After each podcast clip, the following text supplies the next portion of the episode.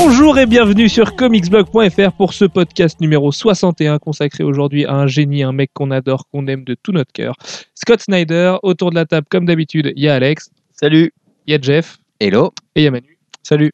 Autour d'une table particulièrement étriquée dans un studio euh, de, taille Barbie ce soir, mais euh, c'est pas grave, c'est comme ça. On n'a toujours pas de MacBook, on, est- enregistre toujours sur PC avec un son discutable, mais on s'en fiche parce qu'on va parler d'un mec qui l'est bien. Euh, avant toute chose, comme d'habitude, les coups de cœur et les coups de gueule de la semaine. Alex, je t'en prie. Alors, mon coup de gueule, c'est le, jeu Facebook euh, Walking Dead parce que je me suis essayé à Marvel Avengers Alliance et ça, comment dire, au bout d'une demi-heure, euh, j'ai craqué. Arrêtez de m'inviter sur ce jeu, putain, je ne jouerai pas. Ah non, mais j'ai quand même fait l'effort pendant une demi-heure et ah, disons que autant ma vie est pas passionnante, euh, autant j'ai pas une demi-heure à perdre euh, là-dedans quoi. C'est affreux. Et du coup, Walking Dead, euh, voilà. En plus, c'est basé sur la, la série té- télé. Voilà. Et puis en plus, j'ai acheté euh, Street Tekken, donc j'ai vraiment pas le temps pour ce genre de truc. Et le coup de cœur, c'est euh, Urban qui s'invite euh, au salon du livre et qui va faire une expo DC Comics. Parce que le salon du livre, c'est pas forcément un endroit où on va voir des comics et du coup, c'est quelque chose qui va pouvoir transporter notre média à un plus large public et euh, essayer de toucher des gens qui n'auraient pas forcément approché, des histoires que nous on aime. Et puis ça permet en plus d'ouvrir, comme tu dis, euh, un public beaucoup plus large et amateur de ce genre d'exposition. C'est vrai que les lecteurs de comics, c'est pas les gens en général. euh, on va pas se faire passer pour des petits cons, mais on n'est pas non plus les gens qui vont s'arrêter devant tous les panneaux explicatifs qu'on va croiser euh, ça ou là. Mais au salon du livre, on peut imaginer, oui, que ça ait sa place, euh, en espérant une présence accrue d'Urban sur les salons, puisque après le raté entre guillemets Angoulême, où ils étaient encore trop jeunes pour être présents. Euh, ça manque de les voir vraiment sur un salon et on espère qu'à la Comic Con il y aura un, un stand euh, digne de ce nom avec un joli stand, plein de trucs à vendre, des artistes et ce genre de choses, euh, sans compter les autres échéances qui vont arriver très très vite. Jeff, coup de cœur, coup de gueule? Je sais que ça a été compliqué pour en trouver ce Ça soir. a été compliqué, mais j'ai fini par en trouver. Ah, et il y en a un qui m'a beaucoup fait rire. Euh, Donc, euh, du côté des coups de cœur, euh, Frankenstein, euh, Alive, Alive, euh, par euh, Ryson. Je crois qu'on en a déjà parlé, mais Ah Je- je non, je me souviens une mémoire Voilà, très sélective. hein. c'est chez IDW, c'est euh,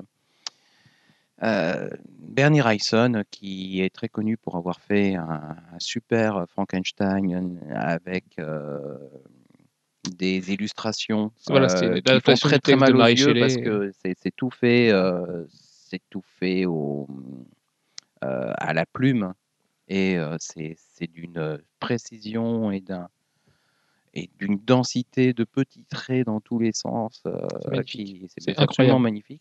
Voilà. Et euh, en gros, euh, ce qu'il fait là, c'est que avec Steve Knight, ils ont décidé de faire la suite. Bon, alors la suite du roman. C'est ça, parce que le Du problème, coup- c'est que ce Frankenstein de légende par Bernie Wrightson, c'est l'adaptation du texte euh, de Mary Shelley. D'ailleurs, puisqu'il faut que j'en parle, il y a une- un, un clin d'œil à Mary Shelley absolument magnifique dans Mass Effect 3. Euh, et donc, là, écrire la suite, ça paraît un petit peu profane quand même. Steve Niles n'est pas. Mary Shelley, Voilà. il sait écrire de l'horreur, mais ça fait un petit peu peur quand même. Maintenant, fait un peu Wrightson, il a une telle voilà. aura que. Euh, après, bah, peut-être qu'on pourra se contenter de regarder les dessins.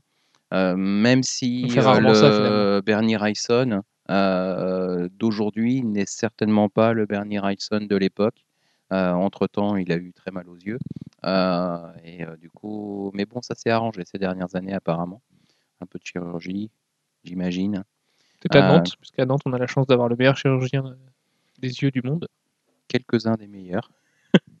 Mais bon, et puis l'autre l'autre coup de cœur, c'est les Clear Sky Arkham Asylum qui vont sortir euh, bah, donc chez euh, en Clear Sky euh, où on va avoir des Square belles Enix figurines. Player C'est Square Enix qui est Euh, Player Sky Square Enix ou Kotobukiya? Non, c'est Square. Enix. Il me semble que c'est Bah, de toute façon, Square Enix, c'est euh, une sous-marque de Kotobukiya. Donc, euh, Ou l'inverse peut-être. Parce que Square Enix, c'est énorme. C'est le genre de boîte qui est cotée en bourse et qui brasse des millions. des alors, millions, ça peut être l'inverse. Je, je pense que c'est l'inverse. Enfin, si, si Mhm. rapport il y a, euh, théoriquement, ce serait l'inverse. Parce que Square Enix, c'est la puissance de frappe de Final Fantasy, de plein d'autres choses, de Dragon Quest et, et toutes ces choses. Enfin, ceci dit, à une époque, Toy Biz a acheté Marvel Oh, et euh, quelques Quest. temps après, euh, Marvel a acheté Toy Biz. Et, et l'a vendu C'est vrai. ensuite. C'est vrai. Donc, euh, ce genre de choses sont, peuvent changer euh, assez rapidement. Euh, et le coup de gueule, ça va être euh, une couverture absolument terrible, lamentable de Gary Frank sur euh, Smallville Season. J'ai honte en tant, que fan, en tant que fan, un- un fan hardcore de chez Hardcore de Gary Frank, j'ai honte de cette couverture. C'est d'autant plus, c'est d'autant plus drôle euh, et, et terrible que juste à côté, il y a la, il y a la Magnifique couverture, couverture de Batman. la Earth One. magnifique couverture de Batman Earth One par le même Gary Frank. Et, et- et juste à côté, on a un, Bat- un Superman complètement niaiseux euh, dans un décor complètement vide qui est en train de voler, on ne sait pas comment, avec des, des buildings, ah, des morceaux de buildings au fond pour donner un peu de perspective. Mais alors, il y en a très très peu. hein, et puis, euh, c'est très très vide. Enfin, c'est- c'est- tellement nul que c'en est drôle. Bah ouais, puis le truc, ça c'est que m'a Gary fait Frank a rire toujours été pendant 10 attaché au projet de, de, de Smallville en comics. C'est lui qui avait dessiné quelques pages de Smallville en comics qui étaient bien faites. Et on peut imaginer que du coup, DC lui a demandé de recommencer, mais qu'il avait autre chose à faire en ce moment. Et, euh, et il leur a prouvé, et c'est un peu un doigt d'honneur euh, à l'éditeur de rendre un travail comme ça, parce que quand on connaît son talent, c'est juste indigne de lui. quoi. C'est vraiment, vraiment, vraiment affreux. Quoi. Ah ben, c'est fait sous la jambe. Ça se sent malheureusement très très très très nettement. Voilà, il n'avait pas envie de le faire, il l'a fait quand même. Et ben voilà. Ça marche. Manu, coup de cœur, coup de gueule? Oui, alors on va commencer par les coups de cœur. Euh, plusieurs coups de cœur. Alors, le premier, c'est les, les premiers visuels de Dinosaurs vs Alien de, de Grant Morrison et Barry Sonnenfeld. Alors, ça va pas forcément être une grande série, c'est, ça sera C'est au moins une belle arlésienne, parce que ça fait des années que ça dure. mais euh, j'aime bien les visuels. euh, Il y a des dinosaures, donc moi ça me branche. Ça sort chez Dynamite, Dynamite qui beaucoup, beaucoup, beaucoup, beaucoup, beaucoup de choses en ce moment, notamment euh, le Revenge of the Shadow euh, avec Garcenis, dont on parle beaucoup, dont Jeff nous parlait l'autre jour, et qui va lancer son premier crossover, j'en profite pour le glisser, avec euh, Red Sonia, Vampirella, et un troisième gars dont on a un peu perdu le nom, qui va se battre contre la fin du monde. Là où c'est intéressant, c'est que c'est un vrai crossover comme ce que fait IDW avec Infestation, mais que ça a l'air moins nul et que Paul Renault signe des couvertures absolument somptueuses comme d'habitude. Le Deuxième coup de cœur, euh, bah, c'est assez lié au sujet d'aujourd'hui, c'est une nouvelle série American Vampire qui s'appelle Lord of the Nightmares. Et bah, déjà, la série originale est très bonne, donc euh, étant de l'univers, c'est pas mal. Et enfin, la nouvelle série Captain Marvel chez Marvel. Alors là, on n'a pas trop le droit de spoiler sur Pas qui trop, sera Captain Marvel, Mais il y a une surprise. c'est ouais, une bonne surprise. Et c'est écrit par Kelly Sue DeConnick, qu'on a vu récemment sur Supergirl, sur, euh, Sur 30 Castle Days aussi. of Night, 30 Days of Night. Ça, voilà, ça, je pense que ça sera intéressant. Surtout sur Castle, dont la review arrive aujourd'hui. Ah non, bah, c'est- dont elle arrive hier, jour de diffusion du podcast. Parce qu'elle sera en ligne mercredi. Voilà. Et que ce soir, on est mardi, il est 22h04. Euh, et Callisto de Koenig qui est très Quand très tu fort. parles de Castle, tu parles de quoi? De la série L'adaptation télé de la série télé, l'adaptation de la série de Brian télé. Oui, Bendis d'accord, ok. et euh, de Koenig. Et dont le deuxième volume va être dessiné par la très jolie Emanuela Lupacchino, d'ailleurs. C'est ça.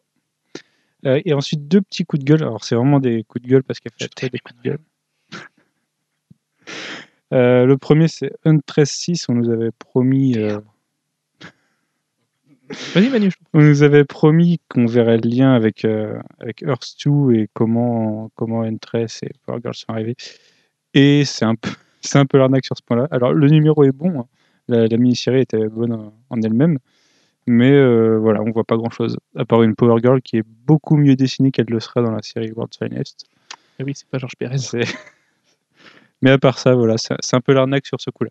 Si, les gens, si des gens l'ont acheté comme un peu Mister Terrific à la base, juste pour ça, euh, c'était pas la peine.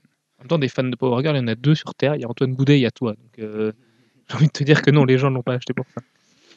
Et ensuite, euh, c'est le départ d'Amy Reader de Batwoman. Pas parce qu'elle était exceptionnelle sur le titre, mais parce que ça montre que. Alors qu'Alex est hyper heureux. Oui, c'est un peu le coup de cœur d'Alex. de victoire. Non, mais c'est juste que ça montre que sur une série qui a quand même mis plus d'un an à démarrer euh, après son démarrage original, euh, ils ont quand même pas réussi à. Bon, ce qui est dommage, c'est qu'en plus, elle avait dit qu'elle avait fait ses numéros. C'est un peu, elle, a, elle a menti pour rassurer tout le monde. Et... Bon, après, c'est pas grave puisque c'est Trevor McCarthy qui arrive au dessin. Monsieur euh, qui a créé Night Runner et qui a fait la polémique avec Grant Morrison et qui a surtout dessiné Batman Gates of Gotham du Scott Snyder dont on va beaucoup, beaucoup parler d'ici 10 petites minutes. C'est ça. C'est tout côté coup de cœur, coup de gueule, Manu? Tout à fait. Eh bien, à mon tour. Euh, alors, mon coup de gueule, parce que je vais être négatif pour commencer, c'est l'annulation du jeu Sin City de Nixel Pixel, un studio qui n'a absolument rien fait, euh, qui a un site internet assez moche et qui n'a pas l'air ultra pro. Ceci dit, adapter euh, Sin City en jeu vidéo, ça aurait pu être mortel. Moi, je m'imagine très bien, comme je l'ai mis dans l'article, euh, avec un Max Payne-like où on serait Marv et, euh, et on défoncerait la gueule à tout le monde dans, les rues de Sin City avec de la neige et un graphisme à la Frank Miller. Maintenant, voilà, les, les, concept arts et, et, du sang, beaucoup, oui, forcément. Et du, du coup, on a eu le droit à beaucoup, beaucoup, beaucoup, beaucoup de concept art, beaucoup trop d'ailleurs, parce que c'était un peu loin à faire. Euh, ça avait l'air pas mal, ça avait l'air rigolo, ça avait l'air au moins bien dessiné et très très respectueux des bouquins de Frank Miller, plus que des films de Robert Rodriguez qui a pris quelques libertés avec la saga euh, de l'auteur. Et voilà, c'est dommage parce que j'aime pas les jeux annulés en général. J'aime pas euh, le fait que The Avengers ait été annulé, celui qui était FPS à la première personne, et voilà, parce que ça avait l'air plus couillu que les trois quarts des merdes qui peuvent sortir chez Sega. J'aime pas le Batman de Mike Mignola dont j'ai perdu le nom. Bref, qui aurait été un Batman steampunk euh, Gotham, by, Gotham by Gaslight, c'est ça. Qui aurait été un Batman Arkham City-like euh, en mode steampunk et qui aurait été de type cool. Et, et puis le troisième jeu annulé, ben, je m'en souviens plus, mais il y en avait un troisième qui avait été annulé, qui avait l'air mortel aussi. Enfin bref, c'est pas cool d'annuler des jeux qui ont un petit peu d'ambition et, euh, de sortir des choses comme Green Lantern à côté. J'ai un petit peu de mal à comprendre ce genre de politique. Et côté coup de cœur, du coup, ben oui, parce qu'il y en a deux.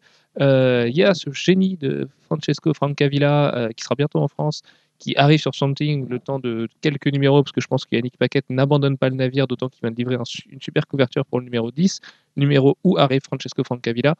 Et euh, l'italien a livré une illustration absolument dingue, euh, en mode vieille affiche de film. Enfin voilà, je, vois les yeux qui brillent d'Alex à côté de moi, plein d'amour, parce qu'il est comme moi, il est fan de l'auteur. Et, euh, ça va être vraiment mortel de le voir le temps de 22 pages, aux côtés de Scott Snyder, qui est donc partout, puisque c'est toujours lui qui a écrit Swamp Thing, avec un talent assez fou, et, euh, et voilà, et c'est toujours aussi mortel, et ça le sera encore plus, jusqu'au retour d'Yannick Paquette, qui va commencer à manquer quand même.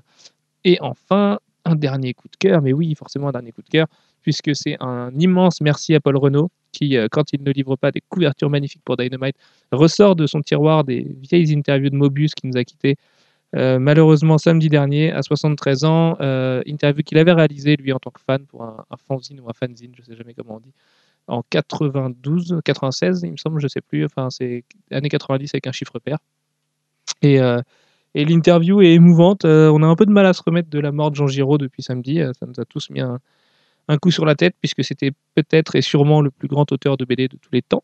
Voilà, n'ayons pas peur des mots. Un mec qui a travaillé aussi bien pour les comics que les mangas, que le franco-belge et qui en a fait autant que lui et qui a travaillé avec James Cameron et qui a créé, qui a designé la moto de Tron et qui a fait le cinquième élément et qui, avait un imaginaire euh, sans égal euh, qui, s'en va, c'est toujours triste. Et même si c'est vrai qu'il avait un caractère assez particulier, qu'il était soupolé, qu'il était sûrement beaucoup plus dans son monde que nous, on le comprenait, euh, voilà, ça fait, mal et ça fait du bien de voir des, gens comme Paul Renault qui ressortent des archives où, dans un temps où il avait notre âge ou même encore plus jeune, il interviewait Mobius et, le tout avec, avec beaucoup d'émotion et de passion de sa part. Donc voilà, merci à lui mille fois. C'est un vrai beau document qu'on est fier d'avoir partagé sur Comics Blog.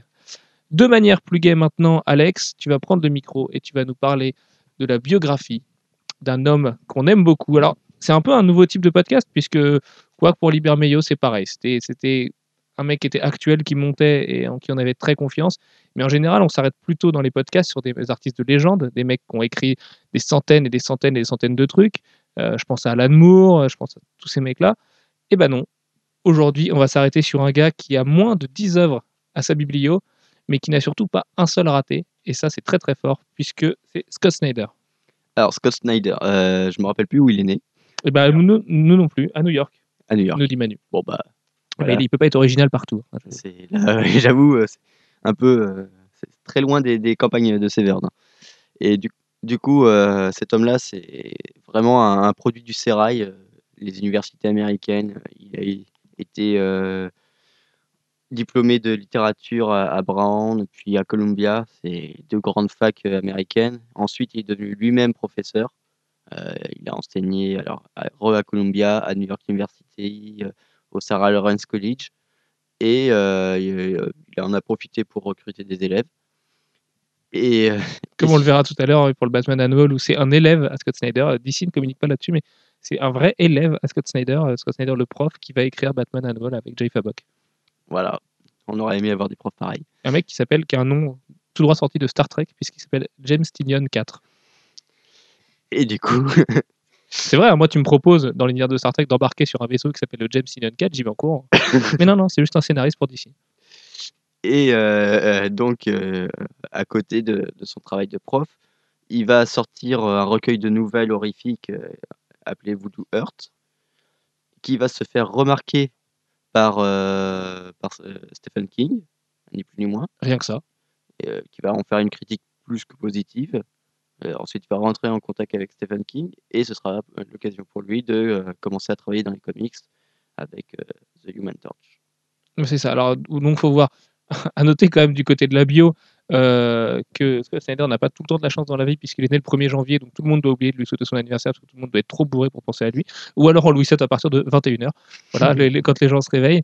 Et, euh, et Scott Snyder, qui est un mec qui est ultra gentil, qui est une crème et qui est du- d'une modestie incroyable, qui est un tout jeune papa, qui a une petite trentaine bien tassée, euh, qui a 36 ans, voilà, voilà, 36 ans en général, on n'est pas, on n'est pas le taulier de Batman comme il l'est aujourd'hui. Il porte beaucoup trop de t-shirts imprimés pour son âge d'ailleurs. Voilà, c'est ça, qui est, un mec qui a un look euh, d'ado fini. euh, on a l'impression qu'il sort tout juste de la fac, alors que non, c'est lui le prof. Et, euh, donc, c'est un mec qui a, un parcours qui est quand même atypique parce que c'est un mec, qui il le dit lui-même, il n'a pas voyagé des masses, il n'a pas vu des milliards de trucs, il a la vie peut-être la moins incroyable qu'on verra jamais, sauf qu'il se documente tellement que c'est un puits de science sur absolument tout. Et quand dans Severed, par exemple, sur lequel on reviendra tout à l'heure, il, parle des États-Unis, de la campagne américaine du début du XXe siècle, et ben ça, ça sent plus vrai que vrai. Et c'est juste très fort d'avoir ramassé autant de choses, de s'être documenté autant, d'être aussi sérieux dans le travail et de le retranscrire après, en plus avec une écriture qui se prend pas pour autre chose que ce qu'elle est, puisque c'est un mec qui va être beaucoup moins compliqué et alambiqué à lire que des Morrison, des Warren Ellis, des Hickman et des gars qui vont avoir une écriture qui va partir un peu dans tous les sens. Et on verra tout à l'heure au niveau de son style.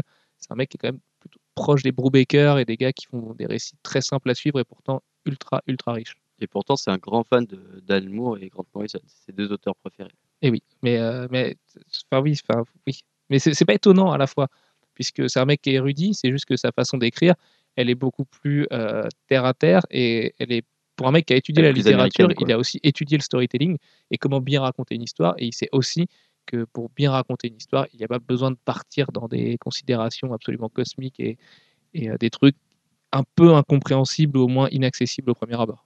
Oui, non, et puis euh, Alan Moore peut être très compliqué certaines fois, mais euh, il l'est pas tout le temps. hein. Euh, c'est, il l'est quand il va dans des domaines magiques où il, où il nous montre toute son érudition, mais à part ça, il n'est pas hyper compliqué dans les, dans la plupart de ses textes. Bon, après, quand on rajoute tous les petits à côté, les trucs qu'on est censé lire à la marge. Euh, etc. Là, ça devient compliqué. Mais parce que c'est un ensemble. Mais la trame elle-même, elle est rarement très très compliquée. Sauf sur les trucs plus ésotériques comme euh, Promethea, euh, où là, effectivement, c'est il faut s'accrocher. J'interviens brièvement pour un petit erratum. Il n'est pas né le 1er janvier, mais le 15 janvier. En fait, la page Wiki dit le 1er, mais son, sa page Facebook dit le 15. Donc, on va faire confiance à Facebook. hein, C'est lui qui l'a fait. Faisons confiance à Mark Zuckerberg, toujours. Euh, oui, bah du coup, le 15 janvier, il doit avoir quand même plus de, de souhaits d'anniversaire. Il doit y Ou avoir alors- deux, trois gens bourrés, mais... C'est lui qui a menti justement pour qu'on lui fête son anniversaire. Ah, c'est possible. Et J'avais un cousin, moi, qui faisait ça, qui est né le jour de Noël et qui fêtait son anniversaire en juillet parce qu'il en avait marre que personne ne le souhaite. Thomas, si tu m'écoutes, je te fais des gros bisous. Euh, bref, Scott Snyder. Donc, on va revenir sur sa biblio en détail, sur ses, sur ses tout débuts. Alors, on va passer brièvement sur la torche, puisque déjà, c'est un truc qu'on n'a pas lu. Il faut bien avouer, c'est le seul truc de Scott Snyder qu'on n'a pas lu, mais parce qu'on n'arrive juste pas à se le procurer. lu. Voilà, et je pense que même lui, il l'a pas lu. Euh, il faut juste voir que Scott Snyder, s'il fait les beaux jours de DC aujourd'hui, c'est un mec qui a commencé chez Marvel. Et chez Marvel, il a commencé avec peut-être le seul titre de la gamme noire réussi, puisqu'il a fait Iron Man noir. Ouais, qui était moins noir que Qui euh, était très pulp, en ouais. fait, qui était pas noir du tout. mais- plus que pulp, euh, plus euh, pulp que noir.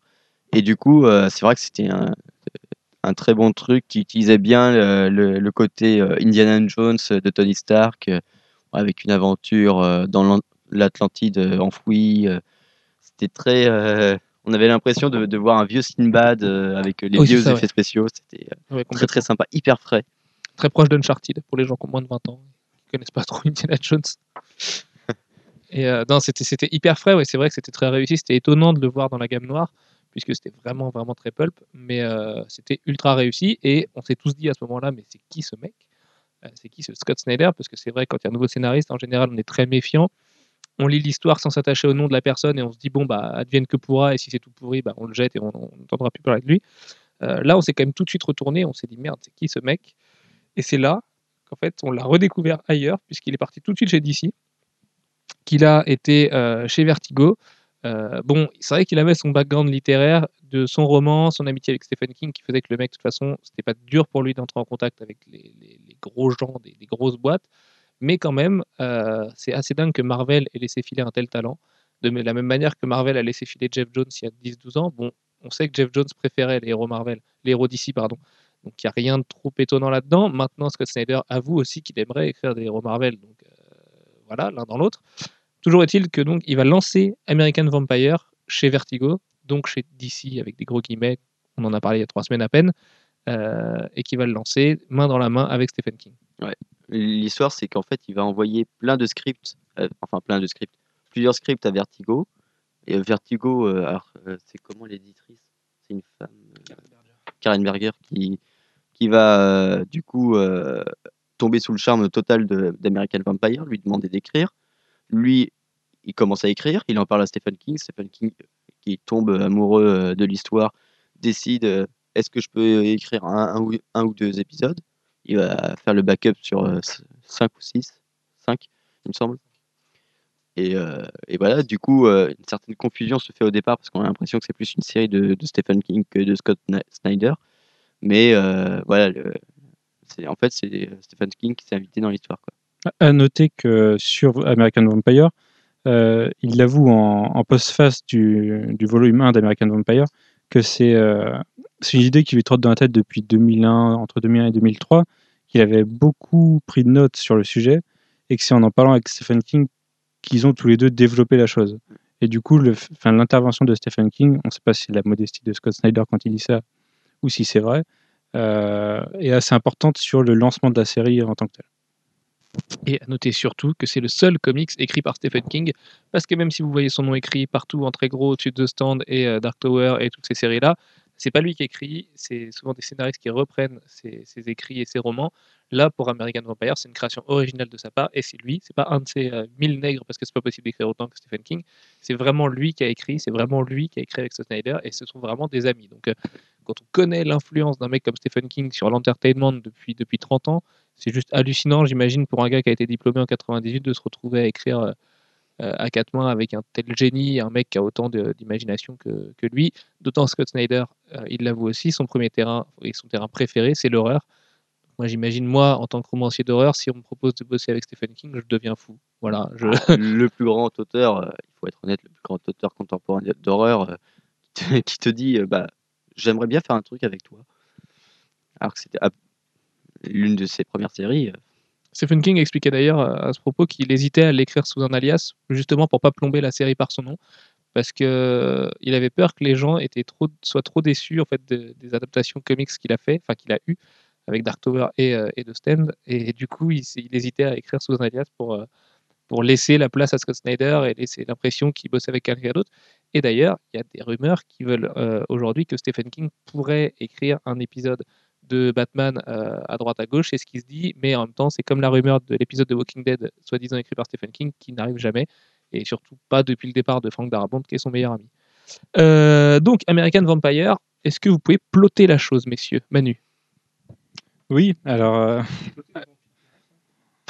comme son nom l'indique, ça parle de, de vampires américains. Donc, ça- en, gros, c'est ça, nous- ça nous raconte une tranche de l'histoire américaine à travers un vampire qui a été créé, qui a été bizarrement créé et surtout qui se retrouve différent des vampires euh, originels et qui crée une nouvelle ligne, de, une nouvelle ligne vampirique.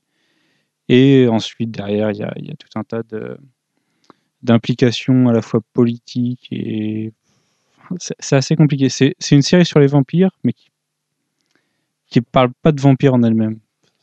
C'est ça, à l'instar d'un Walking Dead qui va être une série sur les zombies au départ, en fait c'est une série sur les relations sociales avec des zombies. American Vampire, c'est une, une série sur les États-Unis, d'autant que ça remonte à la- quasiment la création des États-Unis, pour revenir jusqu'à nos jours, puisque la nouvelle mini-série se rapproche encore plus du présent, avec des vampires, mais ça, ça pourrait être des zombies justement, ce serait pareil finalement.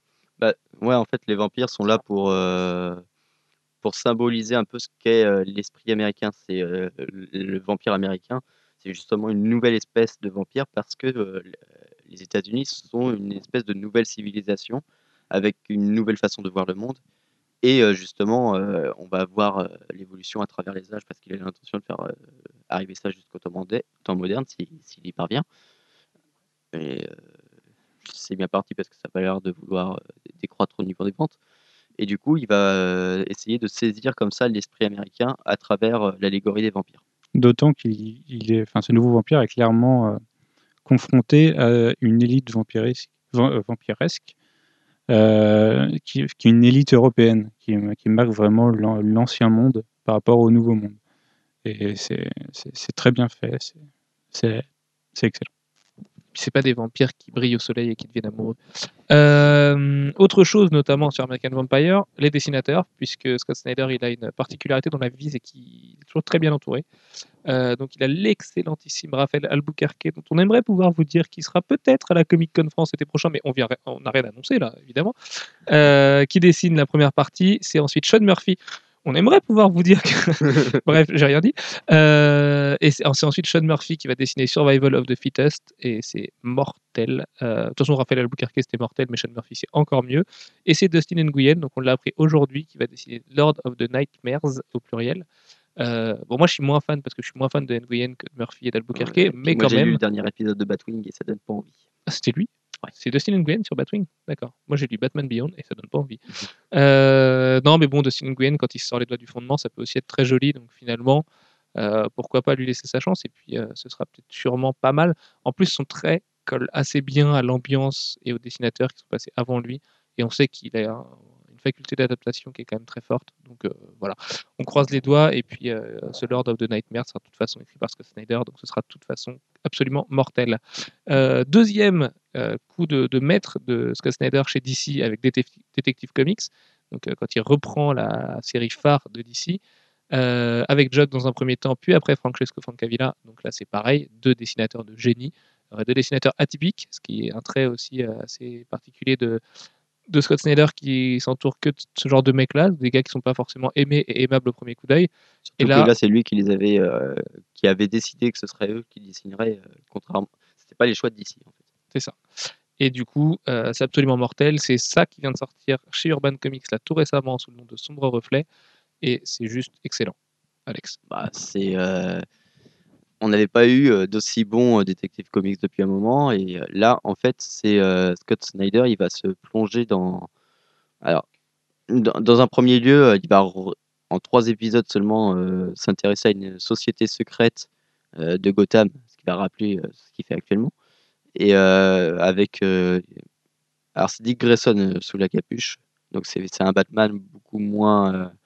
il, il- qui a une approche beaucoup moins totalitaire, beaucoup moins parano, euh, peut-être un petit peu trop euh, imprudent parce qu'il va foncer tête baissée et va se faire euh, gazer, ce qui va donner l'occasion à, à Scott Snyder de faire re- ressortir euh, le côté horrifique qu'il aime euh, tant avec des visions euh, cauchemardesques et, euh, et ses Batman, il, il aime bien les, les shooter. hein.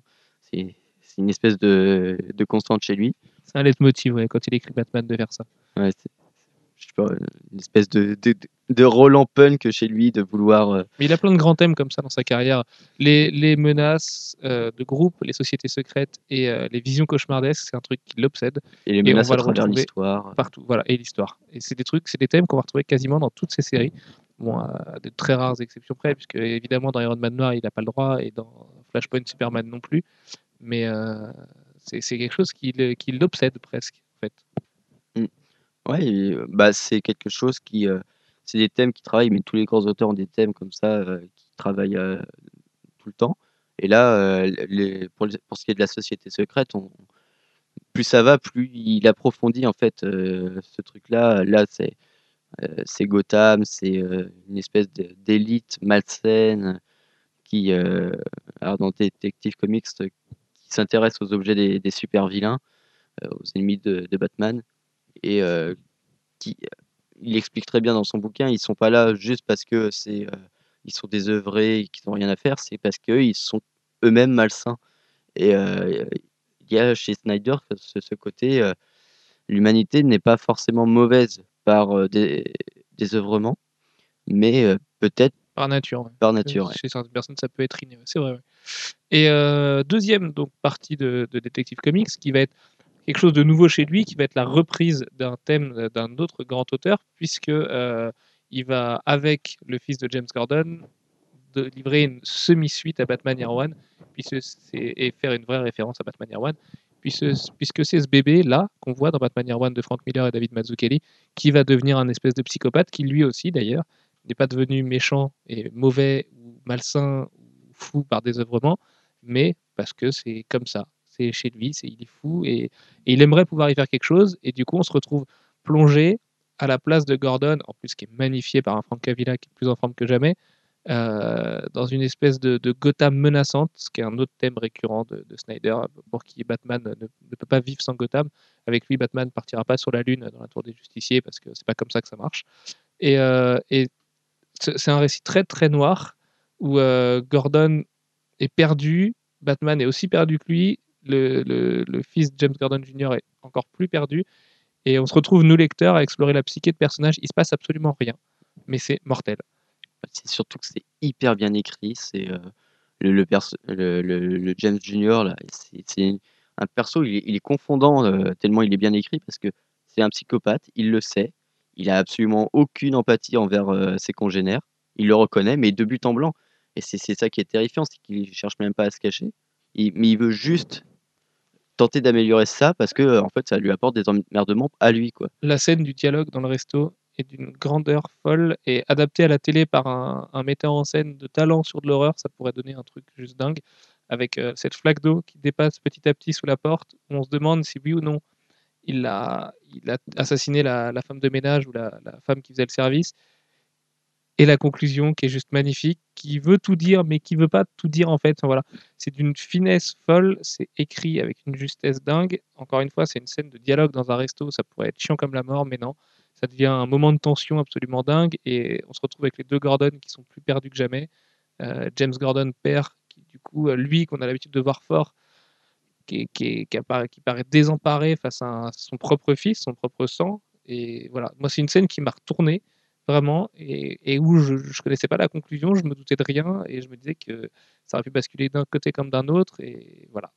Et puis en plus, c'est magnifié par le dessin de Frank Avila qui joue avec les ombres et avec justement cette case euh, avec l'eau qui, s'avance petit à petit de façon récurrente. Tout ça mêlé et puis euh, un, jeu de, de la similarité des visages des de Gordon qui fait que bah, c'est dingue quoi. On, est pris par cette scène où il se passe effectivement rien et on est complètement happé par le récit. On- Le, récit, enfin, le storytelling Mm. hyper cinématographique. Alors quand euh, un auteur et son dessinateur s'entendent sur un- une approche cinématographique dans un dialogue, forcément que ça donne un grand moment et celui-là c'en est un très très grand. Et, euh, voilà. Si vous voulez le lire, c'est en ce moment, c'est chez Urban, c'est pas cher. C'est 15 euros, il me semble. Et la suite arrive tout bientôt avec une couverture de Jock absolument dingue, euh, qui est peut-être la couverture de l'année dernière, qui a été élue d'ailleurs, couverture de l'année dernière, il me semble, avec ce, ce Joker fait plein de, de chauves-souris. Et, et voilà. Franchement, passez pas à côté de ça. C'est pas aussi clinquant que la nouvelle œuvre de David Finch, parce que ça paraîtra moins beau au départ. Mais on l'a conseillé à plein de gens. Plein de gens euh, nous ont fait confiance et nous ont remercié après d'avoir choisi celui-là plutôt que l'autre.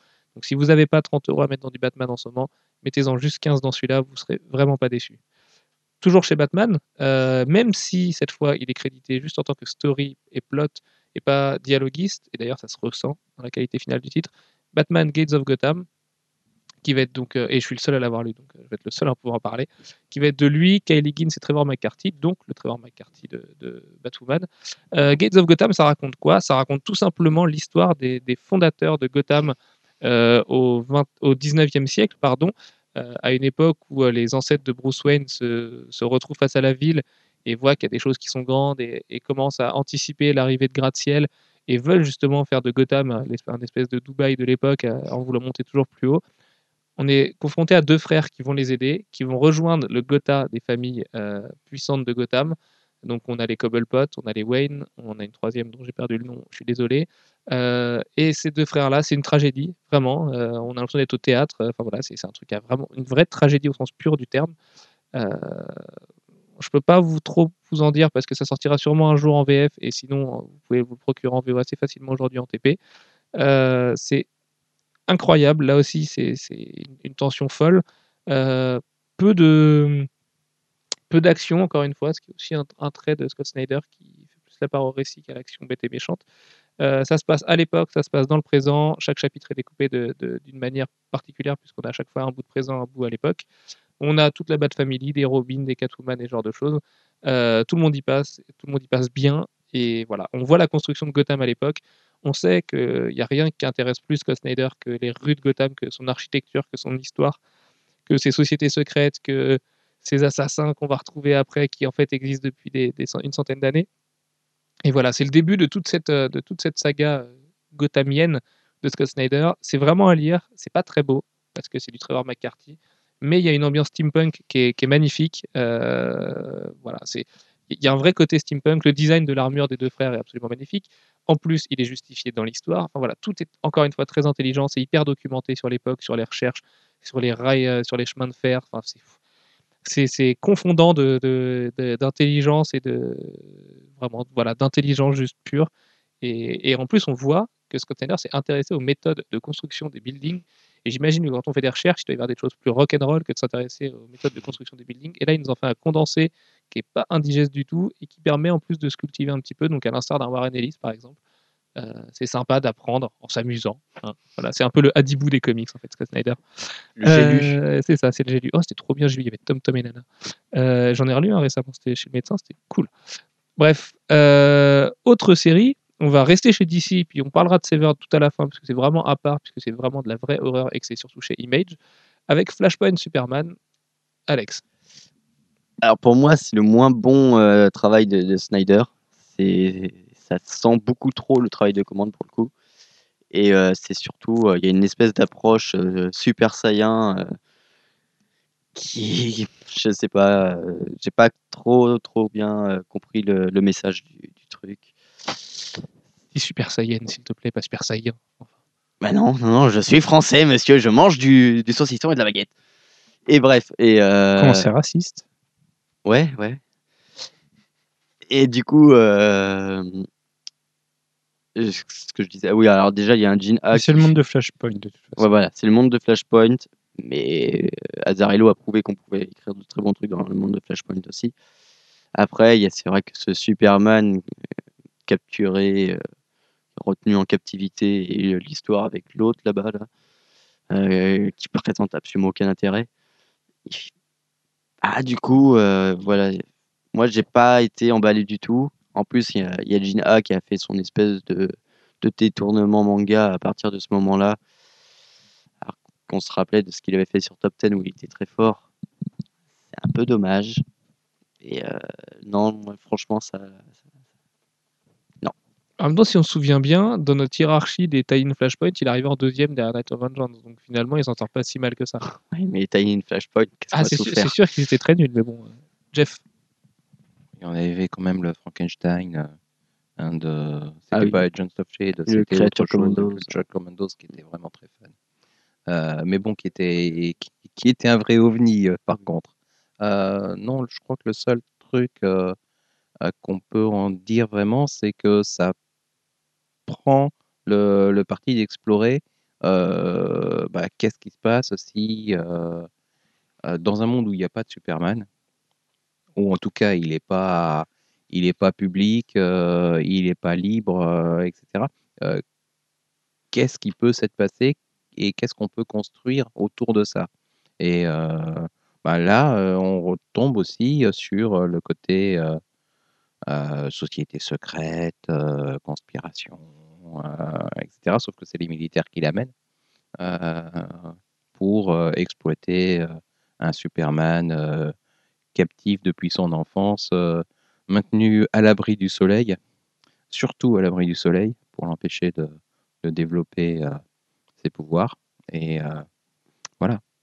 Mais je pense que Snyder, il aime pas écrire Superman parce que la preuve, dans ce tie-in Superman, euh, bah, ce- celui qui a la voix principale, ce n'est pas du tout Superman, c'est le, le patient zéro.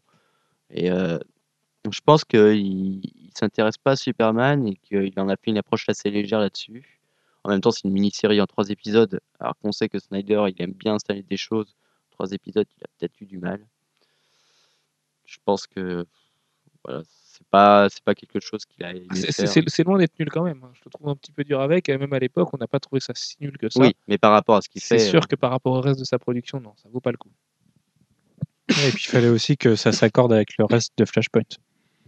Et puis, c'est un projet sans lendemain. Donc, euh, pourquoi investir euh, énormément de choses dans quelque chose qui, qui va disparaître, qui, qui ne doit durer que trois numéros et, euh, et ne pas avoir de suite, euh, pas de. Enfin, rien, quoi. Donc, euh, voilà, c'est un travail de commande, il le fait. euh, c'est déjà pas si mal. À noter que ça paraîtra en VF dans Flashpoint 3 chez Urban, donc dans, dans un mois. Ouais. On Ouais. arrive au 2 là. Puis en plus, je pense qu'il y avait aussi un- le facteur que à ce moment-là, il savait qu'il allait écrire Batman et euh, Swamp Thing, deux projets qui lui tiennent énormément à cœur. Peut-être qu'il était déjà là-dedans. Il y a- Transition de qualité euh, hors, plaqué, J'étais à l'école TF1, moi, monsieur. puisque euh, non, ils sont nuls en transition chez TF1 justement. C'est pour ça qu'ils ont inventé le sans transition. Euh, puisque donc on va arriver au moment où Scott Snyder va vraiment arriver sous la lumière, et là c'est plus de la lumière, c'est des projecteurs de, de 40 000 volts, euh, puisqu'il a été annoncé en tant qu'accompagnateur de Greg Capullo, puisque oui, au départ c'était Greg Capullo, la star, qui a annoncé qu'il travaillerait sur Batman, et dans les sollicitations, on nous a glissé un petit avec Scott Snyder, c'est un truc qu'on espérait, moi je me souviens pendant un mois on s'est dit putain, en espérant qu'ils ont pris Scott Snyder, que ce soit pas Grant Morrison, parce que Scott Snyder ça marchera mieux avec lui tout ça. Et en fait, dans les New 52, Scott Snyder s'est retrouvé avec deux titres, euh, Batman, les deux meilleurs, me dit Manu. Avec Animal Man, quand même, on va rendre à Jeff Lemire ce qui lui appartient. Donc il s'est retrouvé avec Batman, qui est un héros qu'il connaît, qu'il écrit bien, sauf que cette fois c'était Bruce Wayne, qu'il fallait le relancer, et qu'il fallait. Non, il fallait pas lui trouver une nouvelle menace, mais qui s'est amusé à en, à en créer une. Euh, et surtout sur Something, qui est quand même euh, l'avatar de l'horreur chez DC et Vertigo, et qu'il en a fait un truc absolument passionnant, que c'est une série que moi j'ai rattrapée là tout récemment, et que, qui est d'une qualité. J'ai pris une, vraiment une branlée. Je, je me suis pris une droite, un droite gauche dans, dans, dans la gueule. C'est vraiment mortel, le 7, comme dit Manu. ouais. Euh, c'est- juste fou, vraiment. Et d'ailleurs, je ne sais pas lequel est, est le préf- est mon préféré hein, entre Batman et Swamp Thing maintenant. Mais euh, voilà. Alex, est-ce que tu peux nous parler de Batman pour commencer? Et là, Euh, Jeff va intervenir, puisque je sais que Jeff n'est pas de notre avis. Et Jeff a quelques réserves à émettre sur la Court of Halls. Batman, euh, c'est. euh, le- alors, du coup, ça va être exactement le même principe que ce qu'il avait fait sur Detective Comics. Une société secrète. Alors là, il va le développer à, à fond parce que du coup, il n'est plus du tout limité par le temps.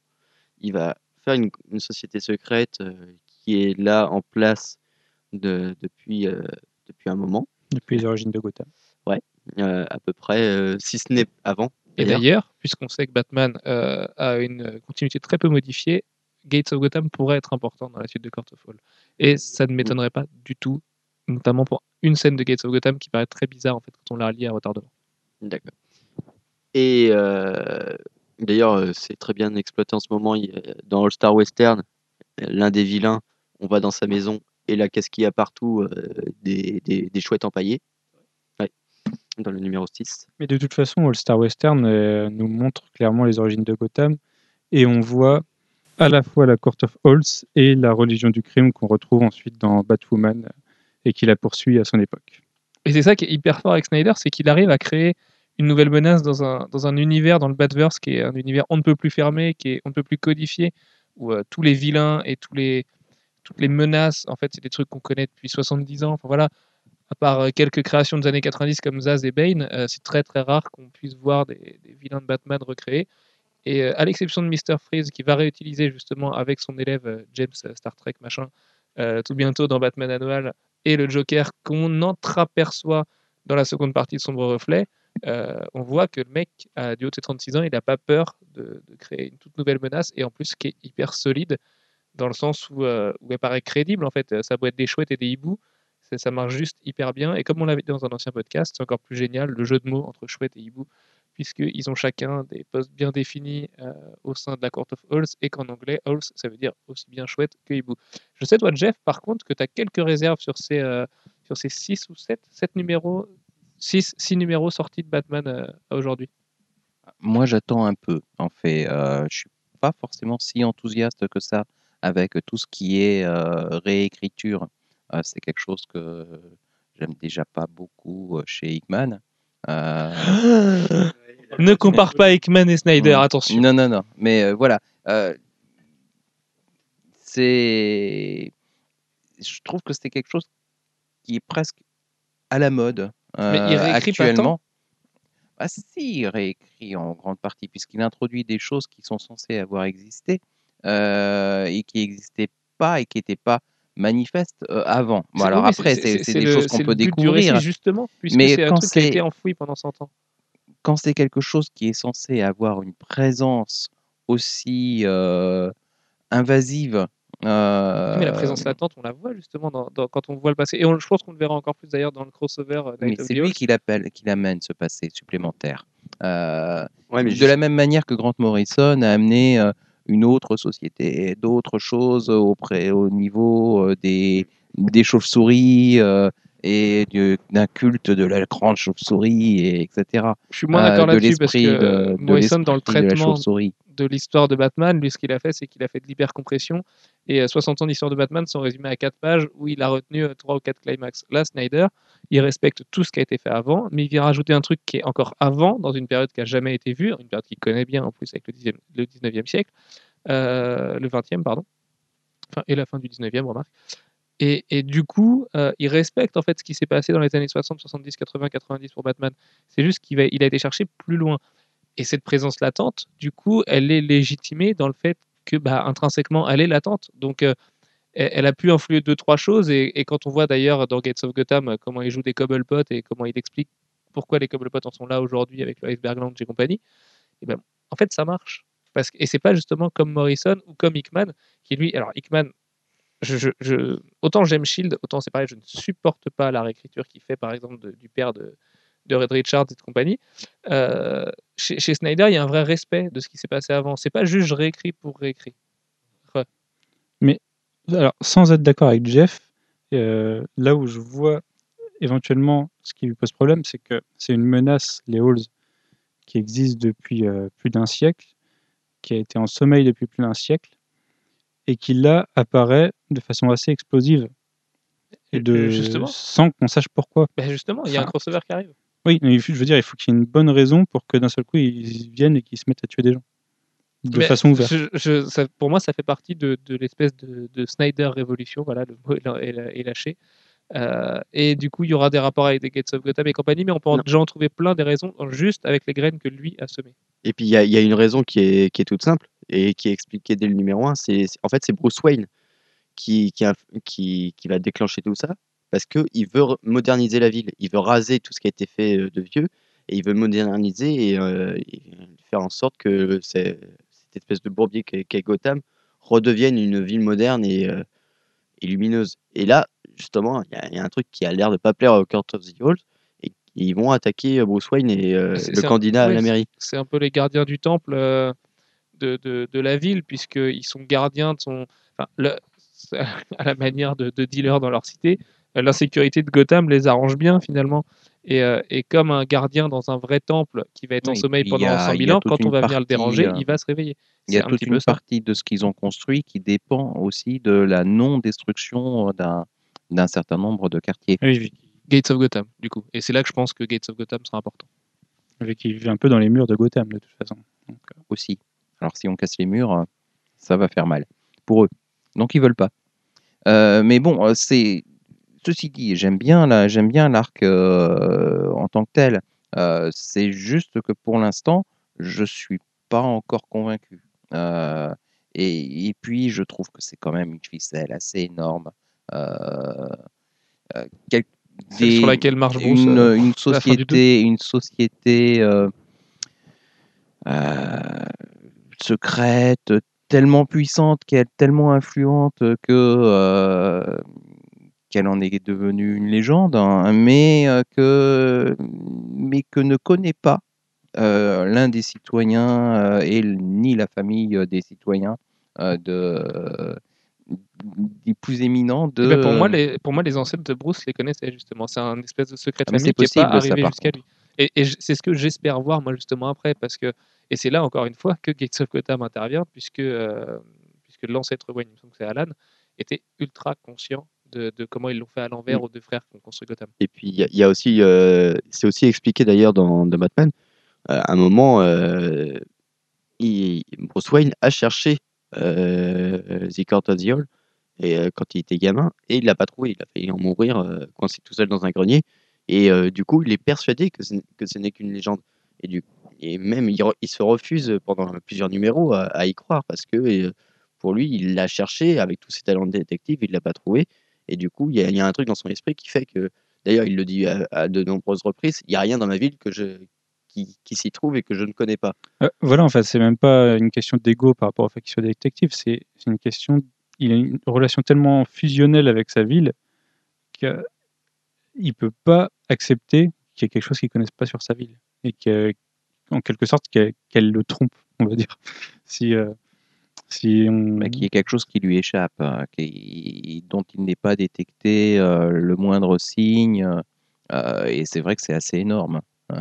Mais bon, C'est quelque chose qu'on voyait pas, après tout. qu'on voyait pas encore forcément quand c'était quand il s'occupait de Batman en tant que Dick Grayson, mais là la relation de Bruce Wayne à sa ville est franchement très importante et indispensable. Autant euh, on peut faire des reproches à Greg Capullo sur certaines parties de son dessin, autant le Gotham de Capullo est juste magnifique avec ses teintes orangées, euh, ses, couchers de soleil de, de, de malade mental, ses ruelles sombres. C'est quelque chose qui réussit, qui réussissait dans Spawn et qui va encore mieux à Gotham aujourd'hui. Mais là, de toute façon, sur ces deux séries des New 52, il a quand même une relation avec ces deux dessinateurs qui sont, qui sont assez exceptionnelles. Il y a une vraie symbiose, une vraie. Eh bien justement, parlons de symbiose et de transition toute faite, Manu, puisque tu es comme Alex, tu es mon, mon fidèle serviteur, euh, chevalier servant, je sais pas, tu as garé ton cheval devant sûrement, Euh, puisqu'on va parler de Swamp Thing avec Yannick Paquette. Alors, Yannick. Paquette et d'autres, puisqu'il y en a d'autres, notamment Francesco Francavilla qui arrive au mois de juin. Euh, Swamp Thing et Marco Rudy, oui, qui était un peu moins bon, hein, qui, a fait un fill-in. Voilà, c'est un artiste de fill-in, c'est un guest artiste, comme on dit poliment. Euh, C'est pas Mike Choi non plus. comme Mike Choi. Euh, du coup, Swamp Thing, Manu, est-ce que tu peux nous présenter un petit peu la bête? C'est le cas de le La série, ou le personnage. sont- Les deux. Voilà. Le personnage, j'étais pas. J'étais pas trop au fait du personnage avant, avant cette série-là, donc euh, ça va être. Oui. Bon. Merci Alex. Merci, Alex. Donc Swamp Thing, c'est l'avatar de- des- des Verts et du Parlement, euh, du Parlement des Verts, qui est la force de la nature globalement, et qui est là pour la Pas Eva défendre. Jolie et les autres et Corinne Lepage, voilà. hein, c'est pas les mêmes. hein. C'est les Verts plus violents, plus, euh, plus on respecte la nature et sinon, euh, Et sans, on se fait défoncer. Sans accent un petit peu. voilà. Eux, c'est pas des McDo qui, dé- qui démontent quoi. Et, et à la base, bon, dans la série originale qu'on a vue, c'était Alec Holland qui est- devenait Swamp Thing. Après, on a découvert que Alec Holland n'était pas devenu Swamp Thing, mais était mort en tombant Dans la série dans, voilà, en tombant dans son marais. Et c'est euh, c'est l'élémental Swamp Thing qui avait pris sa personnalité. Aujourd'hui, Alec Holland est revenu à la vie et le Parlement des Verts lui demande, enfin, il a des souvenirs de la période où Swamp Thing euh, avait pris sa personnalité et le Parlement des Verts lui demande de, bah, de devenir Swamp Thing et de devenir leur avatar pour les défendre. Et les défendre, en l'occurrence, face à une nouvelle menace. Alors là aussi, euh, Scott Snyder, et, enfin je ne sais pas lequel, si c'est Jeff Lemire, Scott Snyder ou les deux qui inventent la menace. On a une nouvelle menace qui s'appelle euh, The Rot, la pourriture en français, et qui est une troisième force. Alors on a donc les verts, les rouges, c'est la force animale, et c'est celle qu'on voit chez Animal Man, et The qui est la pourriture, la mort, euh, qui se bat contre ces deux forces-là. Et pour l'instant, le premier Oui, arc UMP. Il y a dans The justement. pour l'instant, le premier arc se concentre sur. euh, bon, c'est une sorte de crossover qui n'est pas encore abouti en crossover entre Animal Man et Swamp Thing, mais c'est euh, la montée en puissance de The qui vient attaquer euh, les deux côtés, les deux camps, qui, qui élève son avatar. Et euh, de l'autre côté, on a Alec Holland qui est pas encore prêt à reprendre le manteau. Enfin, on arrive dans le set, euh, on voit que ça commence à changer. Enfin, que ça commence. Et, voilà, c'est la grosse guerre ouverte. C'est assez, violent, que ce soit chez les meilleurs ou chez, Snyder. C'est assez gore sur le dessin. Alors là, peut-être plus sur Animal Man, même si le set de Swamp Thing euh, est plutôt violent. Et c'est vraiment, c'est un, c'est deux séries qui sont parmi les meilleures du relaunch. Euh, est-ce, une surprise? Je sais pas. Moi, moi qui connaissais pas avant, c'est une surprise. Pour vous, je sais pas. Bah, Un peu moins parce qu'on aimait Snyder et Thing avant, mais moi, enfin, et, et même, Animal Man. on avait beaucoup d'espoir dans Animal Man et on aimait Jeff Lemire. Mais euh, qu'est-ce qui fait que c'est si génial? Parce que aujourd'hui, euh, Swamp Thing, ça peut être qualitativement mieux que Batman, je sais pas. Je pose la question. Euh, je pense que, en termes de vente et d'intérêt euh, hypothétique des lecteurs, le, pauvre vert se fait défoncer par la chauve-souris. Donc, qu'est-ce qu'on peut dire aujourd'hui aux lecteurs de VF qui vont le découvrir bientôt avec Urban ou même aux lecteurs VO qui n'auraient pas encore franchi le pas, franchi le pas, pardon, pour les inciter à ouvrir une de Swamp Thing et, prendre une des claques de l'année? Déjà, c'est un... il faut savoir que Scott Snyder, c'est un truc qu'il voulait écrire depuis hyper longtemps. C'est une histoire qu'il avait en tête depuis des années. Parce qu'il est, en fait, il est arrivé chez Vertigo, il a voulu écrire une histoire de Swamp Thing. Karen Berger lui a dit, bah non, c'est pas, c'est pas prévu pour le moment. Puis euh, ils se sont rappelés pendant le relaunch et là, ils lui ont proposé de, le faire. Il avait déjà l'histoire euh, de prévu, donc euh, il y est allé. Et c'est un mec qui, qui est vraiment très fan de, de Swamp Thing. Et d'ailleurs, il y a un truc hyper amusant. Alors, quand on lit les premiers numéros, je sais pas s'ils le font encore d'ailleurs, les, premiers numéros de Swamp Thing, il y a plein d'éléments, euh, de petits easter eggs euh, cachés partout. C'est les noms des auteurs des, des- de Swamp Thing qui ont travaillé dessus. Euh, on trouve Moore, Bissett, et Ledvine et tout ça. Millard. Ouais, Morrison. Ouais, bon. Millard et Morrison ont bossé dessus ensemble. donc, euh, Ouais. et, et on pourrit le run d'Alan Moore Voilà, c'est ça. Dans une histoire dont plus personne se souvient aujourd'hui, tellement elle était nulle à chier.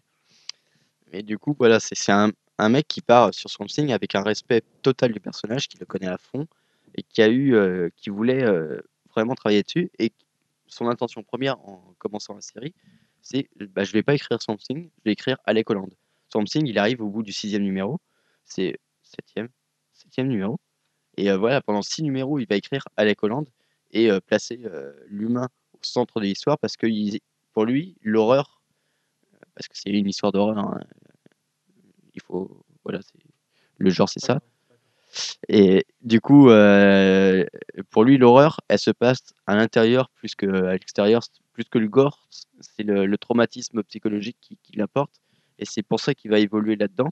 Et euh, en plus, comme c'est euh, magnifiquement, euh, magnifiquement dessiné par Paquette, qui a une vraie sensibilité à ce niveau-là, bah, du coup, on ressent de plein fouet tout ça. C'est En fait, c'est un, trait caractéristique de Snyder, c'est que l'action avance pas forcément très vite, il n'y en a pas forcément beaucoup, mais c'est très psychologique et quand il y a de l'action, elle est là. Quoi. Enfin, Ouais, c'est- très coup. impactant. Et Swamp Thing, peut-être plus que Batman encore, euh, joue sur ce trait-là. Et le, en plus, graphiquement, le numéro 7, enfin même les numéros précédents sont excellents, mais le numéro 7, que ce soit le storytelling ou, ou le dessin, sont petite claque. Yannick Paquette, il est transcendé sur Something. C'est un mec dont on s'est moqué pendant longtemps, euh, à, à tort d'ailleurs. Oui. Et en fait, c'est un mec qui est un, un pur génie, euh, qui est un incompris vraiment, je pense. Et depuis Batman Inc., il est de retour en forme, mais là sur Something, il a trouvé chaussure à son pied. La couverture du disque est un sweep de Swamp Thing 10 qui date de 1973 est absolument magnifique. Euh, c'est vraiment, vraiment, vraiment magnifique. Frank Avila, je pense aussi, aura une, euh, une sensibilité particulière à l'histoire et en plus connaître très bien Scott Snyder pour avoir livré donc ce fameux run de Detective Comics avec lui. Euh, je pense que là aussi, on est face à, un des grands runs de l'histoire de Something. Alors, on va pas le comparer à Morbicette parce que Morbicette, c'est un tel sommet que c'est très très dur rien que de l'égaler ou de, de pouvoir se comparer à lui. Maintenant, euh, on n'en est peut-être pas très loin. Euh, déjà, au bout de sept numéros, enfin, en même temps, déjà, euh, oui, Morbicette, ça fait pas non plus euh, une cinquantaine de numéros. hein. Et, euh, et voilà, j'espère qu'il va rester longtemps dessus. Snyder, a priori, est un artiste qui reste longtemps sur ses séries, ou au moins qui a des, plein de choses à raconter, et que ce soit sur Batman ou Something, ou avec DC, qui reste le plus longtemps chez eux, parce qu'il a vraiment une écriture adulte, très proche de Vertigo, justement, puisque c'est là qu'il a livré American Vampire, et qui convient aux héros de DC. Même s'il avoue lui-même vouloir, lire vouloir écrire du Marvel, moi j'aurais peur du syndrome Brian Wood, qui quand il arrive chez Marvel, il c'est que l'ombre de lui-même. Ce serait quelqu'un d'autre que Brian Wood, on, ce- ce- on le remarquerait pas, Wolverine Alpha et Omega, ça pourrait être plutôt pas mal. On ressent pas la patte Brian Wood derrière, alors Brian Wood sur Northlanders ou chez DC, c'est magnifique. Donc euh, j'espère moi le voir encore très très longtemps chez DC, le voir chez Image, euh, et là c'est une auto-transition, pour livrer plein d'autres chefs-d'œuvre comme Severed et s'éclater avec ses bébés, parce que Severed c'est juste en fait ses passions à lui, c'est-à-dire l'horreur, euh, la, la- la puissance et la malveillance d'un oncle Sam euh, qui, qui a- qui est devenu vampirique justement euh, et vampirisant au fil des années, et c'est encore une fois des dessins avec un mec qui s'est transcendé, qui a Attila Futaki, qui est trop fort dessus. Et le tout dans une époque, l'époque qu'on appelle Tom Sawyer, voilà, avec les bah, Tom Sawyer. Je pense que je pense que c'est ce qu'il a décrit le mieux. Sauf que c'est Tom Sawyer qui rigole moins, hein, il saute moins dans son radeau et tout, il y a moins de sourire. C'est parce qu'il n'y a pas Finn. Il y a pas qui? Huckleberry Finn. C'est qui lui? Je sais pas, je suis hyper nul en Tom Sawyer. Moi, je c'est son meilleur ami, son pote de toujours. Ok. Celui qui est un peu moche, le petit? Ouais. D'accord, ok. Mais je, je suis vraiment super nul. Moi, je préférais Sensei et Dragon Ball à l'époque. hein. Euh, contrairement à toi, justement, Alex. Euh, oh, pas. bah, c'est ce que tu m'as dit là pendant que le podcast a coupé. Alors, euh, bref, euh, du coup, ce Severed, J'ai jamais parlé de Tom Sawyer. c'est absolument euh, fabuleux. C'est une histoire d'horreur pure et dure. Le problème, c'est que c'était censé être en 6 numéros, puis en fait, c'est en 7, et ils ont annoncé un huitième là tout récemment, parce qu'il a encore plein de trucs à raconter. Un second volume devrait arriver. Ça vient d'être signé en français, on peut pas vous dire par qui. Euh, bref, c'est juste une, de ces petites pépites d'Image dont on parlait dans le podcast spécial Image il y a quelques semaines. Euh, c'est trop bien. Voilà. Moi qui aime l'horreur, euh, j'y trouve mon compte. C'est bien dialogué, il y a une tension, il y a des cliffhangers à chaque fois. Il y a un jeu sur les couvertures. Les couvertures sont évolutives à la manière de- des tranches euh, qu'on peut voir où par exemple un personnage va courir d'un bout à l'autre. Et ben là, chaque couverture, il y a une évolution dans la déchirure et dans cette main qui passe derrière pour découvrir que finalement la menace n'est peut-être pas celle qu'on pense euh, et qu'il y a peut-être un message, euh, une métaphore politique derrière tout ça. C'est très malin, encore une fois. Scott Snyder, c'est un mec qui connaît et qui aime son pays, mais qui qui ferme pas les yeux sur ses défauts et sur ses travers. J'espère d'ailleurs, pour revenir au, début de ce podcast, que dans American Vampire, on verra l'implication des Américains dans la, dans la Seconde Guerre mondiale et de voir aussi toutes les saloperies qu'ils ont fait dans le Pacifique. Euh, ça pourrait être très très intéressant. C'est un mec voilà qui, qui couvre les yeux. Euh, c'est un mec qui est démocrate et qui sait aussi dire quand Obama fait de la merde, contrairement à certains Ethan Van, Ethan Van Siever qui est un, un conservatiste euh, absolu. Et, et voilà, Scott Snyder, c'est un mec bien, c'est un auteur de génie, c'est un mec qui est en devenir. On fait un podcast aujourd'hui, je pense qu'on pourra en faire un dans- d'ici deux ans, euh, si, euh, Inch'Allah, on, est, on existe encore. Euh, Il écrira la moitié DC. voilà, il aura écrit plein de trucs, il aura peut-être fait des merdes d'ailleurs d'ici là, il nous aura peut-être déçus plusieurs fois, j'es- j'espère et je pense que non. Mais euh, c'est un mec, si vous si vous le suivez pas aujourd'hui, et Dieu sait qu'en VF ça n'a pas été simple de suivre Scott Snyder parce que si ces trucs sont sortis, c'est soit sorti dans l'anonymat le plus total comme Iron Man Noir et même American Vampire qui n'a pas été un gros gros succès, euh, qui, a, qui a été un gros succès critique, mais qui n'a pas été un, super succès commercial. D'ailleurs, bah, profitez-en du coup parce que les volumes de Panini sont encore dispo. Euh, jetez-vous dessus. C'est un, un mec qu'on vous recommande un milliard de fois, à l'instar de, de tous ces Young Guns, comme on aime les appeler, qui arrivent en ce moment. On a qui, euh, du côté des dessinateurs, bah, chez Marvel, il y a les deux, il y a Clayman et puis Ryan Stegman. Nick Bradshaw aussi. On, a l'impression d'être dans un vivier de nouveaux auteurs en ce moment dans les comics, euh, de mecs qui se sont révélés sur le tard, justement comme Brian Wood, euh, qui a mis longtemps à être connu et reconnu pour son talent. Et, c'est une période qui est, faste, et ça change un peu des Jeff Jones et des Jim Lee et des mecs qui vendent des comics par carton de, de 100 000. Mais euh, ils valent le détour. Donc, de toute façon, avec Batman, Snyder a trouvé la, la meilleure scène pour s'exposer. Mais profitez-en, regardez à côté ce qu'il a fait. Et puis, si vous avez lu ce one-shot sur la torche, n'hésitez pas à nous dire ce que vous en avez pensé parce que nous, on n'arrive pas à se le procurer. Sur ce, un mot de la fin, messieurs. Alex, Scott Snyder, ton amour pour lui. Bah, c'est pour moi le meilleur jeune scénariste et euh, même meilleur que Nick Spencer, c'est pour dire. Et du Pas coup, euh, et du coup, euh, c'est c'est vrai que ce qui est très bizarre, c'est que j'ai pas du tout envie de le voir sur autre chose que ce qu'il fait actuellement. D'habitude, les auteurs que j'adore, j'ai- j'aimerais bien les voir dans d'autres situations, mais là, j'ai juste On l'imagine difficilement sur Spider-Man. Ouais, non, mais tu vois, il y aura d'autres pistes, hein, mais euh, Quoique, Craven the Last Hunt, c'est un des meilleurs trucs de Spider-Man et c'est le truc le plus glauque possible. Donc, euh, Mais voilà, c'est euh, j'aurais euh, j'ai juste envie qu'il continue à me raconter ce qu'il aime raconter en ce moment et voilà, qu'il fasse ça pendant des centaines de numéros. S'il le fait aussi bien. Ça marche. Jeff, petit mot sur Scott Snyder? Oui, non, enfin, sur Scott Snyder peut-être pas, mais euh, sur le côté euh, Spider-Man, euh, il y a déjà eu du Spider-Man euh, tourné un peu vers l'horreur. Il y a eu le Hookie avec euh, euh, Bernie Wrightson au dessin.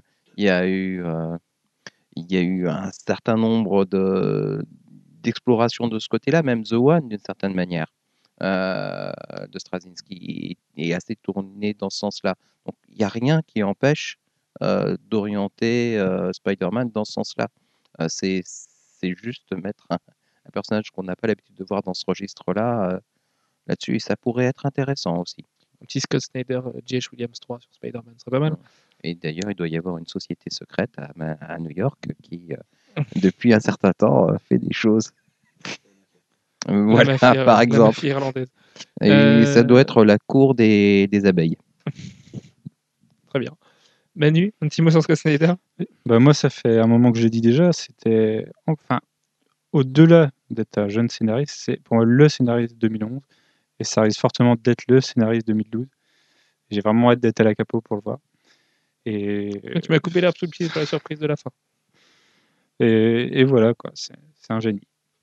Donc, comme le suggère très fortement Manu euh, il y a deux secondes, euh, oui, donc vous aurez une interview vidéo de, Scott Snyder à la capo. On est en train de réfléchir en ce moment même à, justement à faire quelque chose de vraiment spécial avec lui parce que euh, l'amour qu'on lui porte mérite qu'on lui fasse autre chose qu'un 10 minutes. bonjour, au revoir, monsieur, viens, on va boire une bière. Voilà, on, fera peut-être quelque chose avec vous, lecteurs, justement, même sûrement. vous pourrez poser vos questions à Scott Snyder, on choisira les meilleurs. On fera un format long, on fera un format sûrement un petit peu atypique. Donc, euh, si vous avez des idées, bah, écoutez, euh, comme d'habitude, c'est dans les commentaires.